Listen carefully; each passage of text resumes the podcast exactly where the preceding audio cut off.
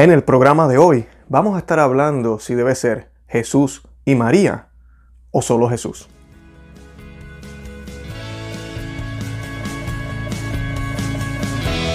Bienvenidos a Conoce, Ama y Vive tu Fe. Este es el programa donde compartimos el Evangelio y profundizamos en las bellezas y riquezas de nuestra fe católica. Les habla su amigo y hermano Luis Román y hoy quisiera recordarles que solo podemos amar lo que conocemos y que solo vivimos lo que amamos. Hoy vamos a estar hablando de un tema bastante importante para los católicos y para todos los cristianos en el mundo, porque es una de las cosas que nos tiene divididos a los que no son miembros de la Iglesia Católica, la única iglesia fundada por el Señor. Y una de las razones es porque ellos piensan que nosotros adoramos a la Santísima Virgen. Muchos piensan que nosotros pensamos que la Virgen es parte de la Santísima Trinidad o que es una diosa también o que dividimos el amor. Le estamos quitando a Jesús para darle a María. Así que hoy vamos a contestar todas esas preguntas y qué realmente creemos los católicos. Para comenzar, me gustaría hablar un poquito de la persona de Jesús primero, luego vamos a hablar de la persona de María y van a poder ver qué es lo que realmente creemos nosotros los católicos.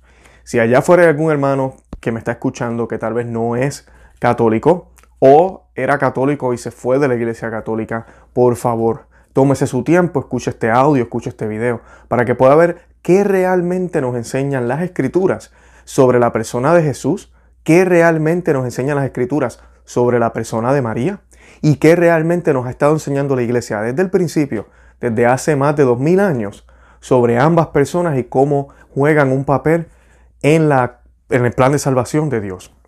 Bueno, comenzando con Jesús. Jesús, primero que nada, para que no quepa duda, es el único mediador entre Dios y los hombres. Eso no lo dice Timoteo, primera de Timoteo, disculpen, San Pablo no lo dice, en la carta que le escribió a Timoteo, en el versículo 2, capítulo, capítulo 2, versículo 5.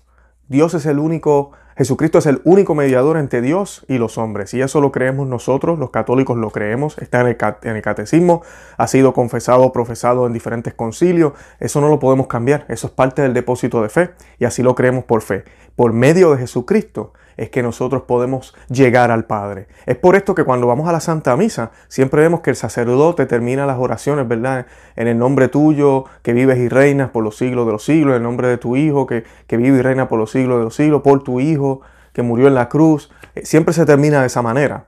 No porque sea algo supersticioso, porque el nombre de Jesús no es una superstición, yo digo Jesús y ahora todo se da. No, sino que lo hacemos para poder manifestar lo que realmente creemos, que es que sabemos y entendemos que a través de Jesucristo es como único podemos llegar al Padre. El mismo Jesús dijo, nadie llega al Padre si no es por mí. También dijo, aquel que se reúnan, aquellos que se reúnan en mi nombre, dos o más que se reúnan en mi nombre, ahí estaré yo.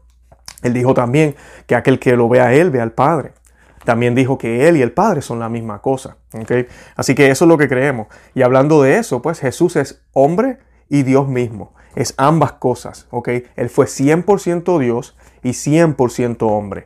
No fue 80% hombre o 20% Dios. O antes de la resurrección era todo hombre y luego fue Dios. O en algunos momentos era Dios y en otros no. O como algunas personas piensan que a Él se le olvidó que era Dios ah, y a los 30, 30, eh, años se recordó, se acordó y entonces, ¡boom!, se fue a evangelizar. Todo eso es, es falso siempre, siempre, siempre, desde pequeño, desde el momento de la concepción en ese inmaculado vientre de la Santísima Virgen. Desde ahí, desde, desde el momento en que el ángel Gabriel anunció que el Hijo de Dios iba a ser hombre en el vientre de la Santísima Virgen, Él siempre fue Dios y siempre fue hombre. Él es el camino, verdad y vida. Juan 14, 6. Es el único camino, es la única verdad y es la única vida. Y eso lo creemos los católicos. El único camino, verdad y vida, Jesús. Y nadie más tiene ese título en la Iglesia Católica. Camino, verdad y vida, y así lo dice la Biblia. También volviendo a lo de la persona de Cristo. La persona de Cristo, Jesucristo como tal, su persona es divina. Es bien importante entenderlo. Su persona es divina. Muchas personas piensan, ah, no, Jesucristo tuvo una persona humana y una persona divina. No, porque entonces serían dos personas actuando a la misma vez. No, Dios es una, Jesucristo es una sola persona. Es la segunda persona de las tres personas que componen la Santísima Trinidad. Esa persona asumió la naturaleza humana sin abandonar su divinidad. Por eso es que decimos que tenía dos naturalezas, o tiene dos naturalezas, y las tuvo al 100% todo el tiempo, divina y natural.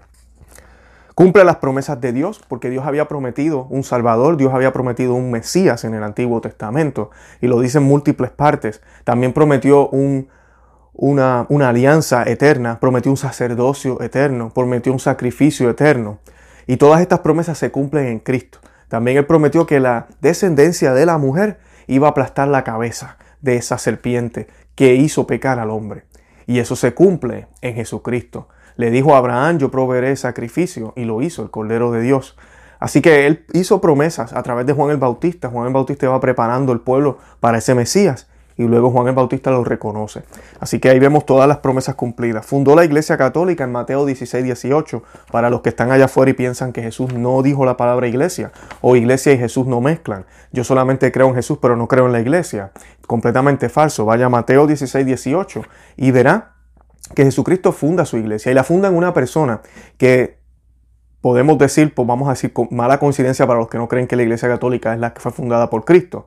Esa persona en la cual Jesucristo funda la iglesia se llama San Pedro. Y ese San Pedro fue el primer papa. Y de eso hay evidencia arqueológica, hay evidencia, evidencia histórica y hay evidencia eh, bíblica. Así que fundó su iglesia, para nosotros es nuestro fundador también. Todo poder le fue dado a él en el cielo y en la tierra, nos dice Mateo 28 y 18 las palabras de él. También San Pablo se hace eco e, de esto en las cartas y así lo hemos creído por siempre. Todo poder ha sido dado para, a, Jesucristo. Apocalipsis también nos habla de esto. Todo el poder fue dado al Hijo del Hombre, todo el poder. O sea que Él baja a la tierra y Él no baja solamente a manifestarnos algo que está allá. No, Él baja a traer su reino aquí a la tierra. Y eso es lo que creemos los católicos. Nosotros creemos que su reino está ahora mismo vigente aquí en la tierra y que Él es el rey de reyes. Es el nuevo Adán, según San Pablo en la primera de Corintios 15, 21, 28. ¿Y por qué ese término, el nuevo Adán? Y lo pongo aquí, es importantísimo, porque ahorita vamos a hablar de María. Pero es el nuevo Adán porque la humanidad comienza con Adán. Él es, el, él es, el, padre de la humanidad. Abraham es el padre de la fe, pero Adán es el padre de la humanidad. Y Eva es la madre de todos los humanos, de todos nosotros.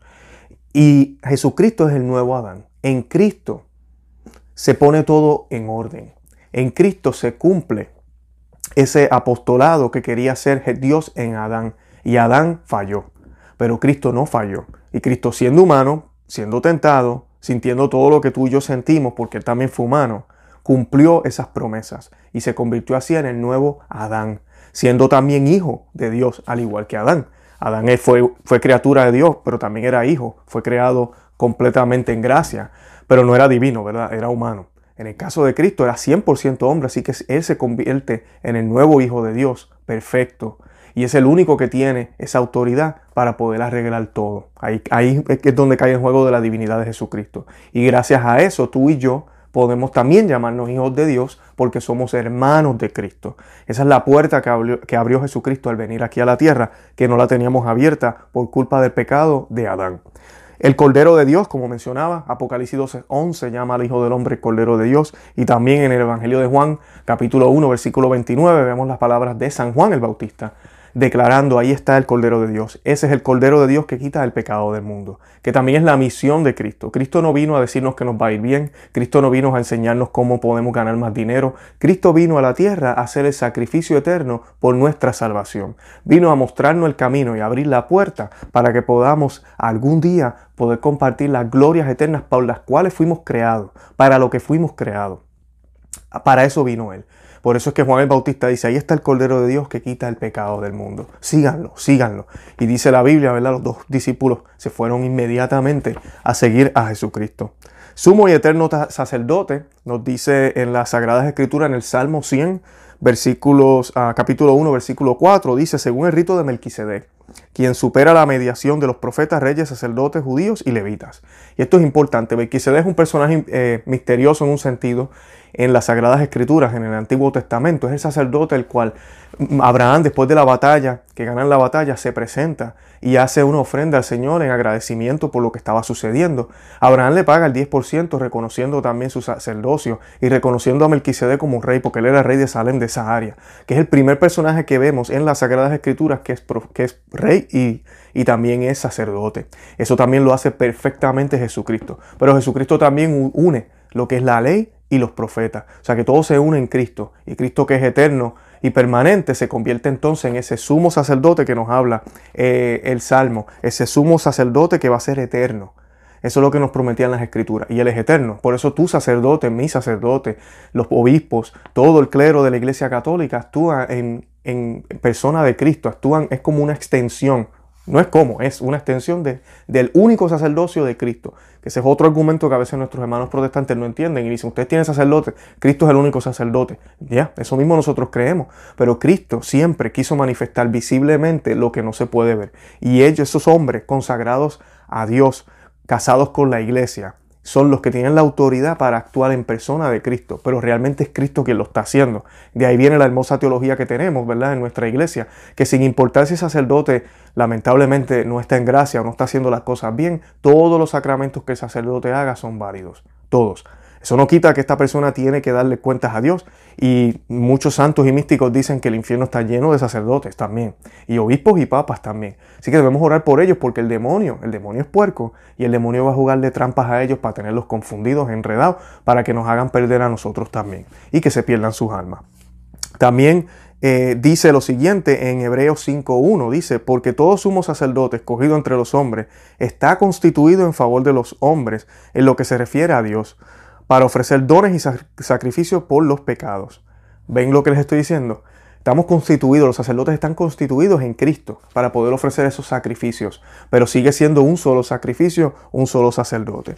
Y nadie se, atribuye este honor sino el que es llamado por Dios. De igual modo, Cristo no se apropió la gloria de ser sumo sacerdote, sino que se le otorgó el que le dijo, tú eres mi hijo y yo te he engendrado hoy. Hebreos 5, 4, 5. O sea que esa gloria Sabemos que la Trinidad es una, son lo mismo, pero en la manera en que actúa esto, sabemos que sí, Jesús, Jesús humano, en tiempo y espacio hubo un momento en que se hizo hombre.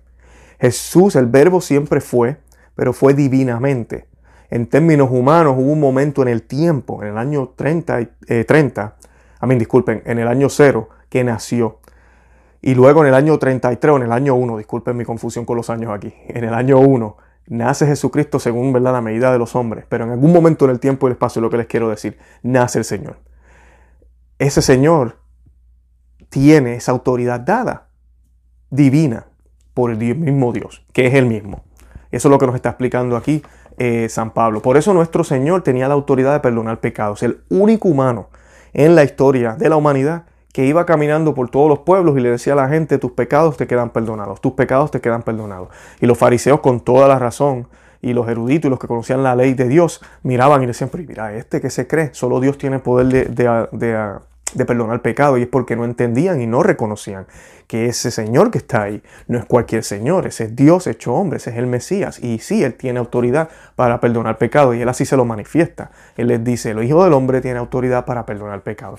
Esa misma autoridad es transferida a los apóstoles. Por eso es que vemos en el después de la resurrección que el Señor sopla y impone las manos y le dice a ellos, reciban el Espíritu Santo, a quienes les perdonen los pecados les quedan perdonados y a quienes se los retengan les quedan retenidos. Son palabras que son para ti y para mí también, diciéndonos, hey, si quieres que tus pecados queden perdonados, tienes que ir a uno de mis sacerdotes. Si no lo haces así, no estás, no estás siguiendo mi mandato. Y a ellos les dijo, vayan y perdonen los pecados. Les dio esa autoridad, pero también les dio esa orden. Por eso los sacerdotes siempre tienen un horario de confesión en sus parroquias, que ojalá sea un horario bastante flexible y extenso para sus parroquianos. Pero eso, eso es lo que el Señor así lo quiso. Así que eso es lo que creemos en la persona del Señor. Él es el único mediador, es el que nos concede todas estas gracias. Ahora María. María para los católicos es la esclava del Señor y lo dice Lucas 1.38, la esclava del Señor. Para nosotros ella no es ni siquiera una sierva, ella misma se declara esclava. ¿Por qué? Porque ella se somete completamente a Dios. Y ella se sometió a tal punto que su cuerpo fue utilizado. ¿Sí? Su cuerpo fue utilizado para recibir la divinidad de Jesús. Y de ese cuerpo Jesucristo se hizo hombre. O sea que toda la sangre que Jesucristo tenía en su cuerpo vino de María. Toda la carne que Jesucristo tenía vino de María, pero su divinidad vino de Dios completamente del Espíritu Santo. Es la llena de gracias, dice Lucas 1, también en, el versículo 26-38. El ángel Gabriel, quien es un mensajero, o sea que las palabras que dice el ángel Gabriel no son las de su autoría, son las de Dios, mira a María y le dice llena de gracias. La llama por un título. No es un adjetivo. No, él no está describiendo paré que es verde. No, él está diciendo paré verde. Está llamándola. Llena de gracia. Le está, ese es el título, llena de gracia. Por eso es que ella se queda atónita. Como que, ¿qué está pasando aquí? Llena de gracia. Caretomene es la palabra en griego, que significa que fue, que es y que será siempre llena de gracia. Así que ese, esa es otra de las cosas que nosotros creemos. ¿Por qué ella fue la llena de gracia? ¿Por qué? Pues porque iba a ser la madre de Dios, iba a ser la madre de Cristo. Y por ser la madre de Cristo, Dios hizo esa diferencia en ella. Y tiene todo el poder de hacerlo. Y lo tenía que hacer. Porque ella también es el arca de la nueva alianza. Esa es otra de las cosas que creemos de María. El arca de la alianza fue meticulosamente preparada. Instrucciones fueron dadas a Moisés para poder construir este arca, que iba a ser un artefacto, si lo queremos llamar así, que iba a contener las tablas, el, maná bajado del cielo, el sacerdocio, el bástulo de Aarón, e iba a contener también o iba a ser parte de lo que dice la Biblia, ¿verdad? Dice la Biblia que donde quiera que estaba el arca, estaba el Espíritu Santo. El Espíritu Santo cubría con su sombra el arca de la alianza. Así que era un, un objeto sagrado, tan sagrado que nos cuenta las escrituras que se iba a, caer en cierto momento y vino un hombre y lo tocó para aguantarlo, sin ninguna mala intención, pero lo tocó. Y esto es, un, esto es algo sagrado, no lo podemos tocar. Nadie puede tocar el arca. ¿Y qué pasó? Dice las escrituras que un rayo bajó del cielo y liquidó al hombre. Asimismo, lo mató. Y todo esto prefigura lo que es el arca de la alianza, porque en la nueva arca de la alianza, que es la Santísima Virgen, también contenía el bástulo de Aarón, que es la ley, el sacerdocio, que quién es Cristo, contenía el maná bajado del cielo. El mismo Cristo se llama así. Él mismo se llama a sí mismo. Él dice, yo soy el maná bajado del cielo. Ella lo tuvo dentro de ella. ¿Y quién es la ley? Pues el mismo Dios, el mismo Cristo. Así que ella hizo las tres funciones que hizo la Arca de la Alianza y para colmo San Lucas nos coloca la misma frase que el Antiguo Testamento nos dice. El Espíritu Santo cubrió con su sombra el arca, cubrió también la nueva arca, la Santísima Virgen María. Y donde quiera que está María, está Cristo. Y ahí vamos entendiendo la teología de los católicos sobre María. Donde quiera que está María, está Cristo. O sea que si yo quiero estar cerca de Cristo, yo quiero estar cerca de María porque donde está María está Cristo y donde está Cristo también está María. De eso no hay duda. Así que yo quiero estar cerca de ella para poder estar cerca del Señor. También en Isaías se nos dice, 7.14, el Señor les dará una señal. Ella es la señal.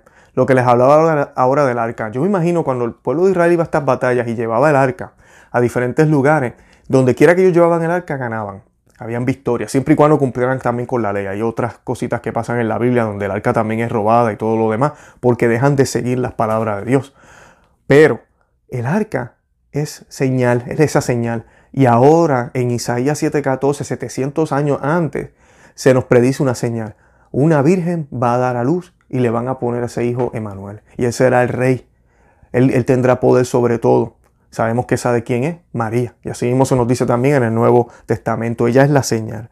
También en Apocalipsis 12, 12 1 al 6, se nos, explica, se nos explica esa señal. Juan la ve en su visión, ¿verdad? En, en, el libro de Revelación o de Apocalipsis, cuando ve a la mujer vestida de sol, coronada, con la luna bajo sus pies, dando a luz al Hijo, al Salvador. Así que también esa señal está en la Biblia. O sea que nos para nosotros ella es la reina del cielo porque la Biblia nos, la pone ahí. Ella es la señal del Salvador.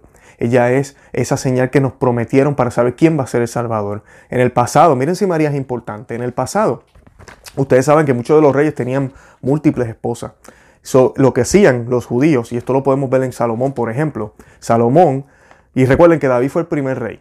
David, este no es el caso de rey David, pero luego los reyes era el rey y la madre del rey era la reina. Siempre fue así. en el caso de Salomón, Bathsheba era la reina. ¿Y por qué lo hacían así? Porque solamente una puede ser la madre del rey. Y de esa manera pues, se podía identificar, ok, ¿quién va a ser el rey? Bueno, pues la madre del rey es ella, so él es el hijo. Y así, y así era que se podía identificar quién iba a ser el rey y quién iba a ser la reina. Y en el caso de Cristo no es la excepción, esa, esa tradición sigue. Por eso María es la reina, porque es la madre de Cristo, es la madre de nuestro Señor Jesucristo. Así lo vemos nosotros y es la madre de Dios porque nosotros creemos que Jesucristo es Dios. Hermano cristiana que me escuchas, católico y no católico, yo creo que todos pensamos, eso es, eso es clave en el cristianismo, que Jesucristo es Dios, y lo hablé ya al principio del podcast. Si tú no crees que Jesucristo es Dios, entonces tú no eres cristiano, lamentablemente. Estás siguiendo un maestro, te gusta cómo habla Cristo, pero no, no crees que es Dios, entonces ya no tiene importancia. Eso es una diferencia inmensa. Porque yo pensar que esa persona que habló, que murió en la cruz, es Dios, entonces me hace a mí súbdito y me obliga a mí a seguir lo que Él está diciendo, porque un solo Dios yo debo seguir. Y nosotros no somos politeístas, no estamos diciendo que Jesús es un diferente Dios a Dios Padre. Dios y Jesús son la misma cosa, son el mismo Dios, junto con el Espíritu Santo, que es la tercera persona, son tres personas que componen un solo Dios. Eso es lo que creemos los católicos. Y ella es la madre de Dios. Y en Lucas 1.43, la madre eh, de San Juan el Bautista, Santa Isabel, mira a, María. Inmediatamente que ella llega, dice las escrituras que se llenó del Espíritu Santo. Miren si, si María estaba tan llena de gracia. Se llena del Espíritu Santo y comienza a hablar. Si se llenó del Espíritu Santo, estas palabras, volvemos a lo mismo, no eran inspiración de ella, eran inspiración de Dios. Y ella ve a María y le dice, ¿quién soy yo para que la madre de mi Señor me visite? La madre de mi Señor, y está en mayúscula la S en cualquier Biblia, la madre de mi Señor. O sea que eso lo podemos traducir sin ningún problema, la madre de Dios. O sea que está en la Biblia, la madre de Dios. Y algo que a mí siempre me gusta asociar con este texto es la declaración de Santo Tomás, el que dudó de que Jesucristo había resucitado y no estaba en el cenáculo cuando él resucita. Y dice las escrituras que cuando Jesucristo se presenta por segunda vez, ya Tomás estaba ahí y él le dice, ven, tú no me crees, pon los dedos en mis llagas, pon tu mano en el costado. Y cuando él hace eso y se da cuenta que Jesús es carne también, pero está resucitado, o sea que está 100% hombre, 100% divino, Dios ahí mismo.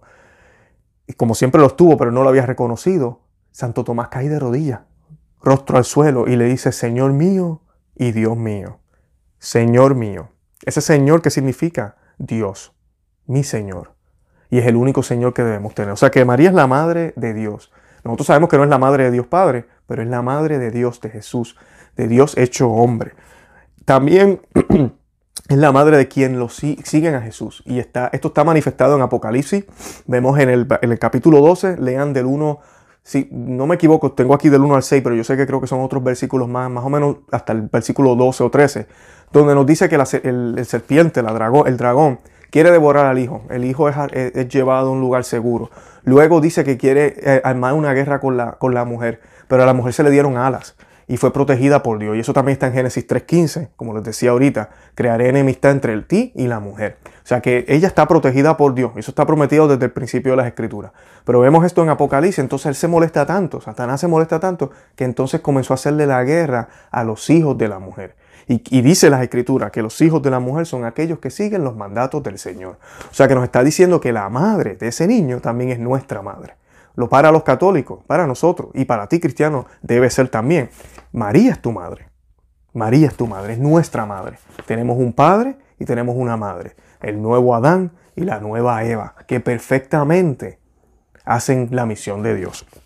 Y hablando de la, de, la madre, también en la cruz Jesucristo nos las entrega. Jesucristo le dice a Juan, he aquí a tu madre, hijo, he aquí a, hijo, he aquí a tu madre, madre, he aquí a tu hijo. Y sabemos que esto no es solo para Juan, esto es para todos los cristianos. Y Juan hizo su papel excelentemente. Juan andaba con la madre y por eso fue el único apóstol que llegó al pie de la cruz. Yo te pregunto a ti, ¿quieres llegar al pie de la cruz? Bueno, pues camina con María el camino del Señor. Recuerden mucho esto, nosotros no seguimos a María, nosotros seguimos a Cristo, pero vamos acompañados de María, de la mano de María. Esa es la verdadera teología católica. Además de esto, eh, ella el, nacimiento de ella fue inmaculado. Eso lo creemos los católicos, nos lo dice la Biblia, sabemos que era virgen, pero también creemos que ella fue protegida del pecado original. El pecado original que es, es, yo lo pongo de esta manera siempre, es la, ciudadanía. Usted nació, sus papás nacieron en, no sé, en, en un país y se pusieron en pelea con el gobierno de allá y el gobierno los expulsó de ese país y lo, y lo tuvo a usted. Usted nació entonces ahora en este nuevo país. Te hago la pregunta, tus papás son ciudadanos de ese otro país y fueron expulsados, desterrados de allá. No, no lo son. O sea que si tú naciste en otro país, tú no eres tampoco ciudadano de allá. Ella nació con la ciudadanía por la misión que iba a tener. nosotros obtenemos la ciudadanía a través del bautismo. Por eso el bautismo es tan importante. El bautismo nos da esa ciudadanía de nuevo, aunque todavía seguimos en tierras extranjeras. Todavía estamos en el lugar extranjero y vamos de camino, de regreso hacia el lugar donde debemos estar. Pero así, eso es lo que más o menos, ¿verdad? Así explico yo la del pecado original. Así que en el caso de María, a María se, le, nació con esa ciudadanía ya de antemano, pero no por los méritos de ella, no porque Dios quiso ser una super mujer o una super humana o una nueva raza, no. Dios lo hizo por los méritos de su Hijo. O sea que los efectos de la cruz también aplicaron a María. O sea que María también necesitó ser salvada, pero ella recibió los, los beneficios de la salvación en el momento de su concepción. ¿okay? Así que su nacimiento fue inmaculado. También quedó embarazada por el Espíritu Santo, ya lo dijimos, no fue por ningún hombre. O sea que ella permaneció virgen antes, después, antes, durante y después del embarazo y fue eh, arropada por el Espíritu Santo. O sea que ella es esposa del Espíritu Santo. Nosotros siempre declaramos o decimos que ella es hija de Dios Padre, madre de Dios Hijo y esposa del Espíritu Santo. También, eh, como les decía, fue virgen durante toda su vida. Sabemos que sería ridículo que José se atreviera a tocar a la madre de Dios, un hombre de Dios, como nos dice la Biblia, un hombre justo. Yo estaría atónito. Yo creo que yo casi ni podría jugar con Jesús. Sería como, al principio sería un poco como difícil. Pero después, ¿verdad? Uno va haciendo, uno dándose cuenta que sí, Él es Dios, pero Él quiere que yo esté aquí, que yo sea su papá. Pero debe ser algo, pónganse a pensar, vamos a tratar de, de, imaginárnoslo. Igual la Santísima Virgen, ella fue tocada por Dios. O sea que ellos tuvieron un matrimonio casto un matrimonio de santidad, dedicado al Señor. Dedicado al Señor de tal forma que nadie lo va a poder dedicar. Porque si yo y mi esposa, por ejemplo, dedicamos nuestras vidas al Señor, sí las dedicamos al Señor, pero el Señor vive espiritualmente y físicamente a través de nosotros, pero no es Dios encarnado. Entre ellos en su casa no era que estaba Dios como, como nosotros lo vivimos, estaba Dios Dios. O sea que esto es a un nivel extremadamente grandísimo, exagerado fuera de, nuestra mente, en el nivel en que ellos tenían a Cristo en su familia. Estaba presente, completamente. 100% hombre, 100% Dios. Como les dije, fue la primera en participar en el camino de la cruz, por eso seguimos el ejemplo de María. No porque ella nos, enseña cómo ser, ¿ok? Seguimos el ejemplo de María para poder alcanzar lo que queremos ser, que es Cristo. ¿okay? Esto es bien, bien sencillito, se lo voy a explicar de esta manera. Es como cuando usted sigue, usted quiere ser exitoso en los negocios pues usted sigue tal vez unos pasos que hizo una persona. Pero no es que usted quiere ser como, alcanzar o ser como esa persona, usted quiere el éxito que esa persona alcanzó. ¿Verdad? En el caso de los cristianos, nosotros queremos ser santos. So, nosotros vemos otras personas, otros modelos como San Pablo, San Pedro, todos los santos, eh, no solo los que están en la Biblia, sino los que han venido luego, que sabemos por la vida que vivieron, porque murieron mártires, porque hicieron cosas grandiosas y piadosas, sabemos que llegaron a la santidad. La Santísima Virgen hizo lo mismo. Y seguimos ese ejemplo para poder alcanzar, no como, como alcanzarlos a ellos. No, yo no quiero alcanzar a ellos, yo quiero alcanzar lo que ellos también alcanzaron, que es quien, Cristo. Porque Cristo es el único Salvador y es a quienes todos queremos llegar. Eh, ella participó en, la cruz, y esto es importante. A nosotros se nos invita a cargar nuestra cruz. Y muchas personas pensarán, María no cargó la cruz, María la cargó. La cargó igualito. La película de la Pasión, dirigida por Mel Gibson, creo que él presenta muy bien esto, porque María está ahí en todo momento y la enseñan constantemente en la película. Hay muchas personas que no entendían el papel de María, ven esa película y dicen, wow, ahora sí entiendo que María participó en el Calvario. Y lo hizo. Ella participó en el Calvario. Y estando ahí en el Calvario, ella le fue traspasado el corazón con una espada, con, yo diría con muchas espadas. Y Simeón hace esa profecía en las Sagradas Escrituras, le dijo, tu, tu corazón será traspasado. Y así fue, porque cualquier madre que pierde a su hijo le debe doler muchísimo, cualquier padre también. Pero en la manera en que Cristo muere injustamente, como un malhechor, la peor muerte, y el sufrimiento que tuvo ese hombre durante largas horas colgado de un madero, de verdad que fue fuerte para ella. Y ella estuvo ahí hasta el último momento al pie de la cruz. O sea que fue la primera en vivir el camino de la cruz que Cristo nos dice que vivamos. Él, dice, él dice, aquel que, que, que quiera ser digno de mí, que cargue su cruz y me siga. O sea que tenemos que seguirlo. Tenemos que caminar el camino de la cruz. No hay resurrección sin cruz. Pablo también dice, pues a vosotros se os ha concedido la gracia de que por Cristo, no solo que creáis en Él, sino también que padezáis o que padezcan con él en Filipenses 1.29, lo que les estoy hablando ahora. Ahí están viendo a San Pablo invitando a la comunidad de Filipenses que sepan y entiendan que tienen que participar en ese dolor de Dios, en el dolor de Cristo. Tenemos que participar en él y tenemos que vivirlo. Esa es la manera en que mostramos el amor. Ustedes saben que cuando uno muestra el amor, uno lo que tiene que hacer es, eh, manifestar simpatía con la persona, estar de acuerdo con esa persona. Ah, mira, tengo este dolor y, sentir ese dolor con esa persona. Así es que uno realmente demuestra el amor que uno tiene por ese otro individuo. Exactamente con el Señor, si la cabeza sufre, el cuerpo sufre también. Es así. Si nosotros no estamos dispuestos a eso, entonces quiere decir que no amamos lo suficiente a nuestro Señor. No lo amamos. Entonces tenemos que tratar de imitar a otros que lo han logrado. La primera fue la Santísima Virgen, luego los santos. Así que debemos continuar ese paso, esos pasos para poder llegar allá. Ella fue asunta al cielo y fue coronada. Ya les mencioné eso, está en el Apocalipsis, está en las Sagradas Escrituras. Es muy obvio que el Señor no va a abandonar ese, ese recipiente que él utilizó para poder llegar eh, aquí a la tierra. Y a la misma vez también la historia nos dice desde el siglo segundo o desde antes, hay evidencia arqueológica de que la iglesia siempre creyó y, vivió y pensó que la Santísima Virgen fue asunta al cielo. Las iglesias orientales le llaman la dormición, ¿verdad? No estamos diciendo que ella no murió, pero que ella, la muerte de ella no fue una muerte común como la de cualquier ser humano, pero al pasar fue un paso extremadamente fácil para ella, fue, fue rápido y su cuerpo también fue ascendido. La tradición dice que los apóstoles fueron a la tumba de nuevo, porque aparentemente Juan, eh, Juan no, disculpen, Santo Tomás, hablando de Santo Tomás otra vez, él no llegó a tiempo, nunca está este hombre, siempre tarde, no llegó a tiempo al funeral de la Santísima Virgen. Y de esto hay pinturas y todo en, en, la, en Tierra Santa. Y hay estatuas. Y él le dice a San Pedro, yo quiero ver a mi madre, yo quiero a mi madre. Según la tradición ya habían pasado tres días. Y ellos van a la tumba y cuando abren la tumba para que él pueda ver el cuerpo de la Santísima Virgen, ya no estaba ahí. Y lo que había era un olor a rosa. Eso es lo que dice la tradición y es algo que se cree, la iglesia lo, creyó por, siglos. Y luego eh, también tenemos los misterios del Santo Rosario. En 1208, Santo Domingo de Guzmán le fue entregado el Santo Rosario por la propia Santísima Virgen. Y el cuarto misterio de la Santísima eh, del Santo Rosario es la Asunción de la Santísima Virgen. O sea que nosotros creemos que ella fue asunta al cielo. Y desde ese año se está rezando. El dogma no se proclamó hasta 1950. Pero la iglesia siempre ha creído esto. ¿Y por qué se declaró en 1950? Y todos los dogmas marianos se declaran en momentos donde hay crisis, momentos donde hay confusión. La iglesia pone el pie y dice, espérate, esto es lo que hemos creído, lo que debemos creer y es dogma. Pero eso no quiere decir que ahí empezó la creencia. Tengan eso siempre en mente porque eso es otro de los ataques o confusiones que a veces tenemos por parte de otros hermanos que no son católicos. Eh, está al lado de Jesús y intercede delante de él.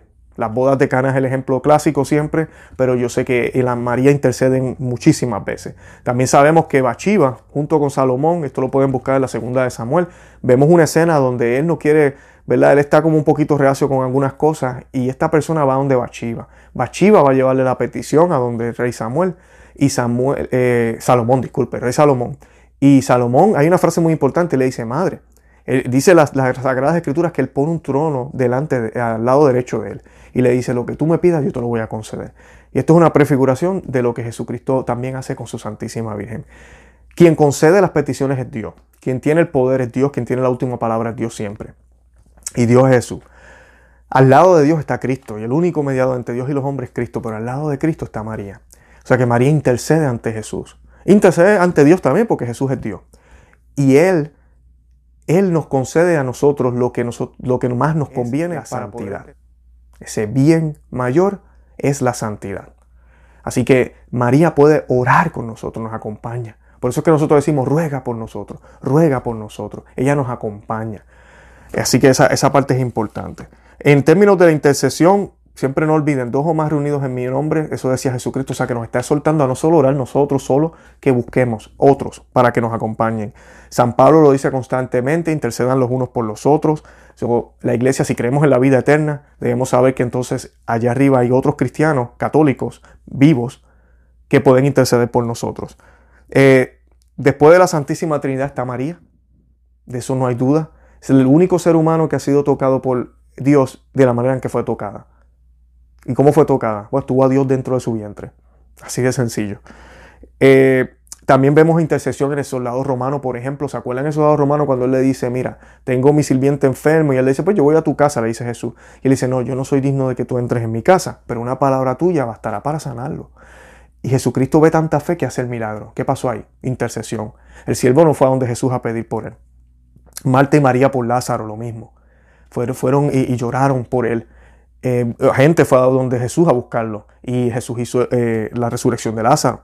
San Pedro por su suegra. Juan y Pedro por el hombre tullido, ya en los hechos de los apóstoles, ya después que Jesús había ido. Ellos hacen una curación en el nombre de Jesús o interceden por ese hombre tullido. Así que la, intercesión no es nada malo. No, tenga, no piensen que no es bíblico. Y algo que quisiera terminar aquí es que los católicos hacemos lo siguiente. Nosotros le llamamos latria. Y la latria es adoración. Es lo único que se le da a Dios. Nosotros solo adoramos a Dios. A nadie más. Yo sé que a veces en el, en el lenguaje coloquial se dice a veces, no, yo adoro a la Santísima Virgen, ella es mi mamá, yo la adoro. Un lenguaje coloquial, pero hay que tener cuidado porque realmente no la adoramos, nosotros la veneramos. Y eso se llama hyperdulia. Hyperdulia para la Virgen es una veneración alta y esa veneración solamente se le da a la Virgen María por el papel que ella tuvo en el plan de salvación de Dios, porque así Dios lo quiso. Esto no es de debate. Si usted está en desacuerdo, entonces tiene un problema con Dios. Él la escogió a ella y ella es la obra maestra de él. Por eso es bonito. Imagínese que usted es un pintor. Usted hizo una pintura bien elegante, bien bonita. A usted no le gustaría que la gente venga y diga, wow, qué hermosa pintura, qué grandiosa, mira los colores, me encanta cómo se ve, quiero comprarla, quisiera tener una copia. Y usted, wow, Todas esas alabanzas como si se las dijeran a usted. Es exactamente lo que los católicos hacemos con María. Cuando decimos cosas bonitas a María, sabemos que esas cosas rebotan, si lo quieren poner de esa manera, a Dios. Porque es la obra de Dios. Y es lo que eh, eh, eh, Dios ha mostrado que la humanidad puede ser. María es el modelo. Además de esto, la dulia, que es lo otro, tenemos la latria para Dios, la hyperdulia para María y la dulia para todos los santos, que ya es la veneración regular o normal. Yo espero que les haya servido un poco entender lo que creemos los católicos y los que profesa la Iglesia Católica sobre Jesús, María.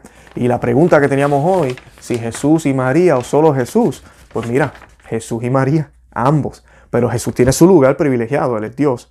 Y María nos ayuda para poder alcanzar a Jesucristo, nuestro único Salvador. De verdad que los amo en el amor de Cristo. Visiten nuestro blog, conoceamavivetufe.com, suscríbanse al canal o al podcast y búsquenos en las redes sociales, Instagram, Twitter, todo eso. Además de esto, aquí en las notas tenemos el enlace para WhatsApp. Muchas personas se están colocando en el grupo. Ustedes saben que a veces los algoritmos de estos lugares como Facebook, Instagram, el mismo YouTube, a veces usted no ve todas las notificaciones o no ve todos los videos a menos que vaya al canal y lo visite o en el podcast.